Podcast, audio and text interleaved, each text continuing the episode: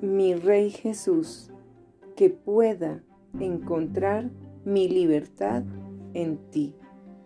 Señor, tu palabra dice que yo soy libre porque soy tuya, pero a veces no me siento libre.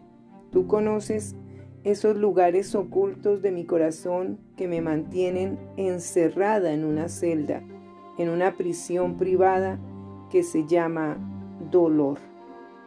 Estoy desesperada por ver brillar tu luz de esperanza y de sanidad en mis oscuros lugares de sufrimiento. Necesito que me enseñes las claves de la libertad que se hallan escondidas en tu palabra. Bendice mi obediencia y condúceme del cautiverio a la verdadera libertad. Dame el valor de permitirte abrir el candado que sujeta las cadenas que me mantienen como rehén. Elijo en este día salir de mi oscuro y privado sufrimiento personal y caminar en fe hacia la libertad.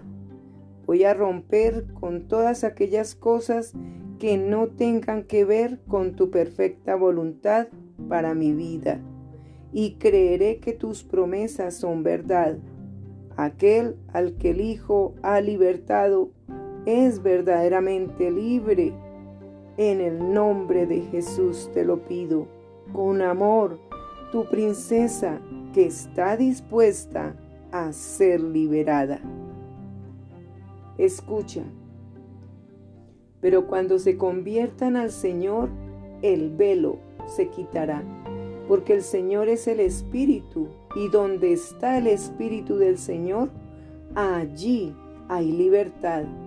Por tanto, nosotros todos, mirando a cara descubierta como en un espejo la gloria del Señor, somos transformados de gloria en gloria en la misma imagen como por el Espíritu del Señor. Libro Segunda de Corintios, capítulo 3, versículo 16 al 18.